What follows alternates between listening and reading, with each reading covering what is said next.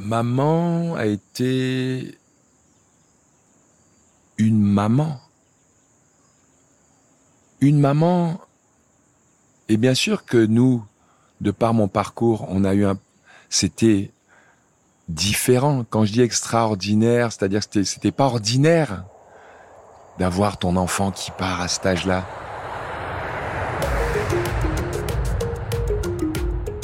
Pendant toute son adolescence, Yannick Noah vit seul à Nice. Il écrit chaque jour à sa mère restée au Cameroun. Marie-Claire Noah est décédée en 2012. Bienvenue dans le podcast Yannick Noah entre vous et moi. Entre vous et moi. Un podcast européen, une saga exceptionnelle en 10 épisodes. Salut à tous, nous sommes à Etoudi, dans le lieu dit Village Noah. Épisode 4 Maman, mon ange gardien.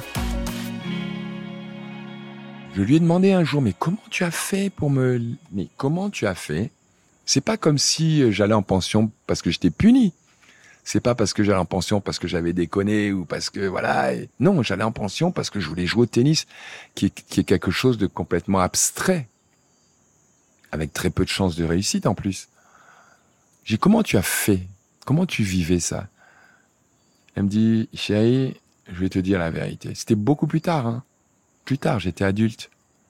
Parce que j'étais déjà père et Joachim voulait jouer au basket. Et Joachim voulait partir faire des stages tout seul. Et d'un côté, j'avais envie de le pousser, l'encourager avec sa mère. Mais d'un autre côté, j'étais détruit. Je vais pas laisser mon petit partir. Mais je te parle de partir alors qu'on pouvait se téléphoner tous les jours. Alors que on pouvait voyager. Mais j'ai dit à maman, mais comment tu, tu as fait? Elle fait, bah, écoute, chérie, je vais te dire, je vais pas te mettre de pression particulière. Mais je pense que pendant cinq, six ans avant que je rentre en France, j'ai pleuré tous les soirs. Donc, tu sais, le, on parle souvent des sacrifices des joueurs, mais on oublie l'entourage, on oublie les sacrifices, on oublie les, la torture des parents qui se séparent de leurs gamins pour toujours, pendant des années qui sont des, plus belles années de la vie, l'enfance, l'adolescence. Donc, j'ai pas vécu ça avec mes parents. Donc, et ça, je l'ai, je l'ai ressenti après, quand j'ai dû me, me, comment dire, me construire en tant qu'homme. Mais mes parents, ils ont jamais eu ça. En fait, ils ont eu un, leur fils aîné, qu'ils ont jamais, avec lequel ils ont jamais vécu. Donc quand on se voyait, c'était toujours très intense, mais trop court. Et maman était sportive, et du coup, maman, cette énergie et cette frustration, elle l'a mis dans l'encouragement elle a mis dans l'encouragement. Donc c'était maman, quand je jouais, si je perdais, elle était malade. Mais vraiment malade, quoi.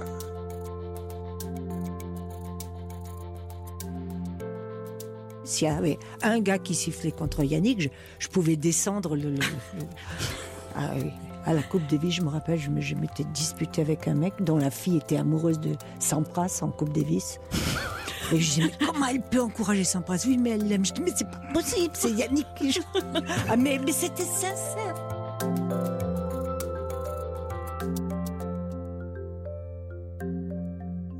Et quand je gagnais, je savais que, si, alors si c'était un tournoi, je savais qu'elle était heureuse. Et sans, sans exprimer, hein. C'était, nous, nous, euh, je t'aime, c'était un truc, on se parlait pas comme ça. hein. Mais c'était dans le ressenti. Dans le ressenti. Dans ce ressenti-là, maman, c'était, je sais qu'il y a certains joueurs français qui étaient ou mes adversaires, ou même après que j'ai arrêté, je pense que maman mettait des pics dans des poupées pour qu'ils perdent. Je sais que, je sais que certains Français jouaient bien à des moments, mieux que moi. Elle était effondrée, quoi. Maman, elle était terrible pour ça. Et puis cette présence, quoi. Oui, la présence, parce que j'ai eu la, la chance, parce que voilà, à un moment on s'est retrouvés, ou on s'est même trouvé, je veux dire, plus que retrouvé.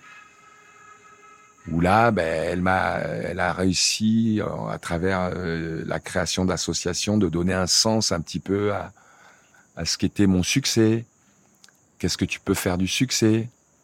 Parce qu'une fois que tu as la bagnole, une fois que tu as les, les nanas, une fois que tu as la meilleure table, ça va deux minutes, mais bon, moi je me nourrissais pas de ça du tout, c'était pas du tout mon éducation et mon trip, quoi. Mais tout d'un coup, ça donnait un sens à mon travail, à ma vie, à mon statut de, de personnalité connue, de pouvoir me servir de ça pour quelque chose d'utile.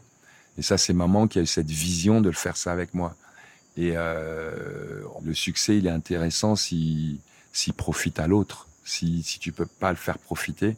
Et maman m'a donné cette dimension-là que je vis jusqu'à aujourd'hui parce que c'est devenu un mode de fonctionnement de personnel. Quoi. Les enfants de la Terre. Notre but, c'est l'enfance, à l'aide à l'enfance. Donc, ça peut être une aide scolaire, une aide médicale, Je disais que les enfants de la Terre, en fait, c'était. Euh, on a commencé par. Euh, on a travaillé avec une, une, une, association, une grosse association internationale qui s'appelait CARE. On a commencé à travailler et en fait, on a été assez frustrés. Parce que ces grosses associations, il y a tellement de frais.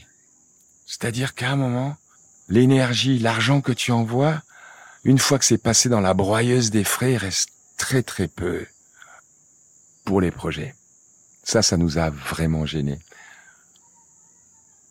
Mon premier projet, c'était une photo, une signature pour euh, pour faire un comment dire, pour euh, être euh, parrain d'un projet de huit puits dans le Nord Cameroun. J'ai signé ça entre deux autographes et machin, une photo. Six mois après, j'ai revu cette photo de gamin autour d'un puits. Merci Yannick, j'avais rien fait. Mais je dis, c'est la puissance de l'image, de mon image et d'autres qui font la même chose mieux. Mais en tout cas, ces gens-là, du coup, m'ont inspiré. Je les ai regardés différemment. Et je me suis dit, tiens, il faut, on peut faire plus que juste une photo. Et on a commencé à faire un certain nombre de choses. Et on s'est dit, on va monter une association où 92% de l'argent qui va rentrer ira sur le terrain. Ça sera plus petit, mais au moins, on se sentira bien investi. Et donc, on est là, on est parti là-dedans, en faisant des exhibitions de tennis, des tennis-concerts, des événements. Et ça, on a eu une, puis deux, puis trois, puis quatre, puis cinq maisons. Et ça a été euh, merveilleux parce que ça donnait un sens moi, à ma notoriété. La notoriété, on la vit comme on veut et surtout comme on peut. Et moi, j'ai, il y a eu des moments où la notoriété m'a pesé. La notoriété euh, m'a gêné à tel point que j'ai voulu m'exiler. Je me suis installé aux États-Unis parce que je, je, je, je n'arrivais pas à gérer ces, ce, ce, truc constant. Je savais pas, je trouvais pas ma place. Yannick, il disparaissait. C'était Yannick Noah tout le temps. Il disparaissait. Je me trouvais pas. J'avais besoin d'autre chose, de plus humain. Et le fait de travailler pour les enfants de la Terre avec ma mère de surcroît a donné un sens à tout ça. Donc j'acceptais d'aller faire certaines émissions euh, qui me paraissaient des émissions de tellement vides où on faisait semblant de rire, on, faisait, on posait des questions stupides, où je me faisais, où j'avais l'impression euh, parfois d'être à la limite de la prostitution.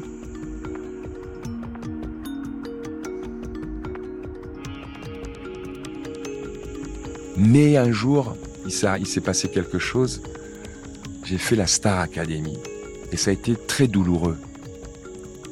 Parce que j'avais vraiment l'impression d'être une pute, d'être là pour vendre un produit. Moi, je chante, c'est une thérapie de chanter. Et bien sûr, je veux que ça marche. Mais c'était un passage obligatoire parce que c'était une magnifique promotion de mon projet. Mais j'étais pas bien. J'étais pas bien. Mais c'est trouvé que le lendemain, on avait une visite à l'hôpital Necker. Et du coup, je vais à l'hôpital Necker le lendemain. Et là, les gamins, surexcités, parce qu'il m'avait vu à la Star Academy, vous vous rendez compte? Et du coup, la Star Academy que j'ai refaite après, j'avais une raison de la faire, qui était autre chose. Ça donnait un sens à tout ça. Et les enfants de la Terre, et quand on parle des enfants de la Terre, on parle de Faites le mur après, de mon engagement euh, humanitaire ou social, ça vient de ce, de ça. En fait, oui, je peux faire parfois des choses qui peuvent paraître euh, légère ou ludique ou superficielle à mourir, mais derrière, il y a cette chose qui fait que ouais, il y a des gamins qui regardent ça et pour lesquels ben ça compte. Et donc maman est partie il y a dix ans maintenant. Et Nathalie, ma petite sœur, a repris le flambeau et le fait de manière extraordinairement bien. Et euh, donc voilà, donc les enfants de la terre continuent. Moi, je continue ici euh, ce qu'il y a à faire ici, et Nathalie continue avec euh, avec les enfants de la terre.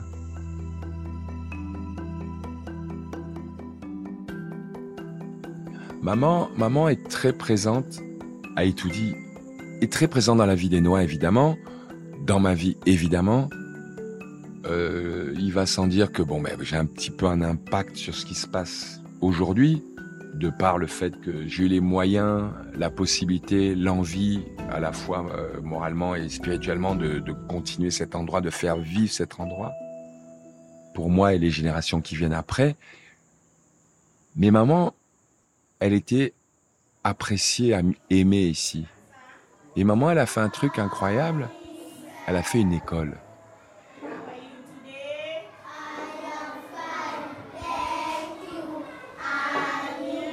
Moi, c'est M. Kouma Sam Fabien. Je, suis le directeur de l'école Lamafé. Lamafé est créée en 1972 par Madame Marie-Claire Noah, la maman de Yannick Noah. Euh, elle était alors professeure au lycée technique de Yaoundé. Elle avait constaté que à cette époque-là, à Yaoundé, il manquait un, un espace, n'est-ce pas, pour accueillir les petits enfants, c'est-à-dire les bébés. Alors, elle a créé euh, une première salle en tant qu'enseignante. L'idée lui est venue de créer une première salle qu'elle a appelée le jardin d'enfants. Et c'est là où tout est parti. À l'époque, c'était une dizaine d'enfants et c'était uniquement les enfants des expatriés. Et quand tu arrives à un certain âge qui est le mien, tu réalises à quel point ce que tu as à faire maintenant, c'est transmettre. Quoi de mieux que de transmettre à travers une école? C'est-à-dire que je suis arrivé ici et, et cet outil était déjà existant.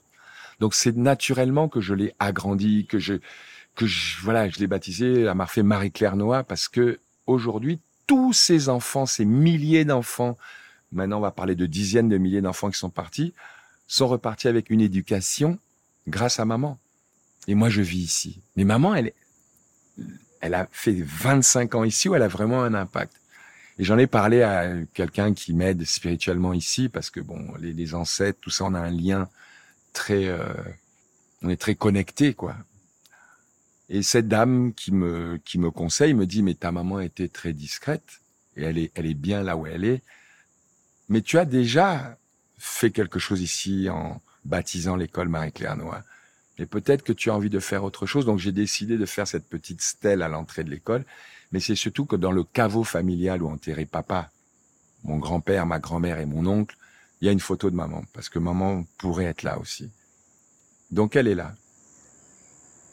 J'ai pensé faire revenir son corps. Mais euh, je ne pense pas que c'était sa volonté.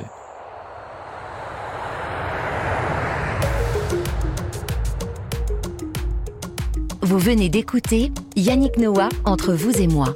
Un témoignage exceptionnel recueilli par Jacques Vendroux au Cameroun pour Europe 1. Dans l'épisode suivant. Vite, 18 ans, mon permis. Il faut que je gagne des matchs pour me payer la putain de bagnole. Que je me prenne mon petit studio rue Poussin.